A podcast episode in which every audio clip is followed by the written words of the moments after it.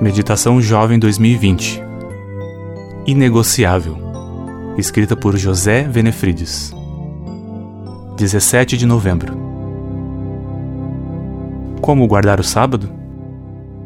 Se você vigiar seus pés para não profanar o sábado e para não fazer o que bem quiser no meu santo dia, se você chamar delícia o sábado e honroso o santo dia do Senhor, e se honrá-lo deixando de seguir seu próprio caminho, de fazer o que bem quiser e de falar futilidades, então você terá no Senhor a sua alegria, e eu farei com que você cavalgue nos altos da terra e se banqueteie com a herança de Jacó, seu pai.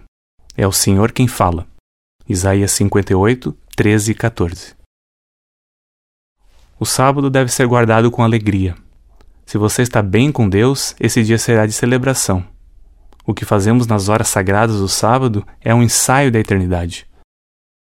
Sem descanso verdadeiro, o sábado é profanado. Às vezes, descuidamos nas conversas nesse dia. Nossos pensamentos e palavras devem ser direcionados para os assuntos espirituais durante essas horas sagradas.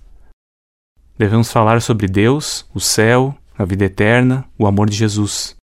Temos que cuidar com o uso das redes sociais porque nesse dia não buscamos o interesse particular. Em vez disso, devemos nos dedicar às atividades que beneficiem os outros, como levar a palavra de Deus e ajudar o próximo.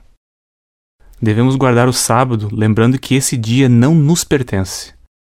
É um tempo reservado e santificado por Deus. Durante essas 24 horas, devemos nos abster de fazer qualquer coisa que poderíamos fazer em outros dias.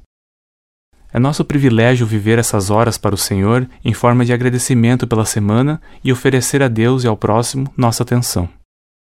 Não precisamos ficar presos às regras não bíblicas para guardar o sábado.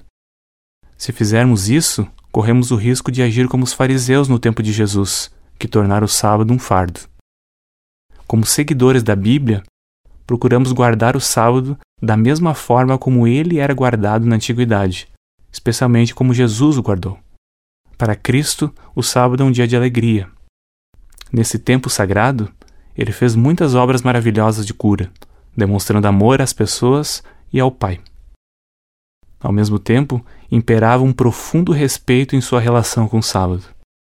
É assim que devemos nos comportar nesse dia, com alegria plena e respeitosa adoração. Meu nome é Lucas Dimer de Lemos e sou editor na Casa Publicadora Brasileira.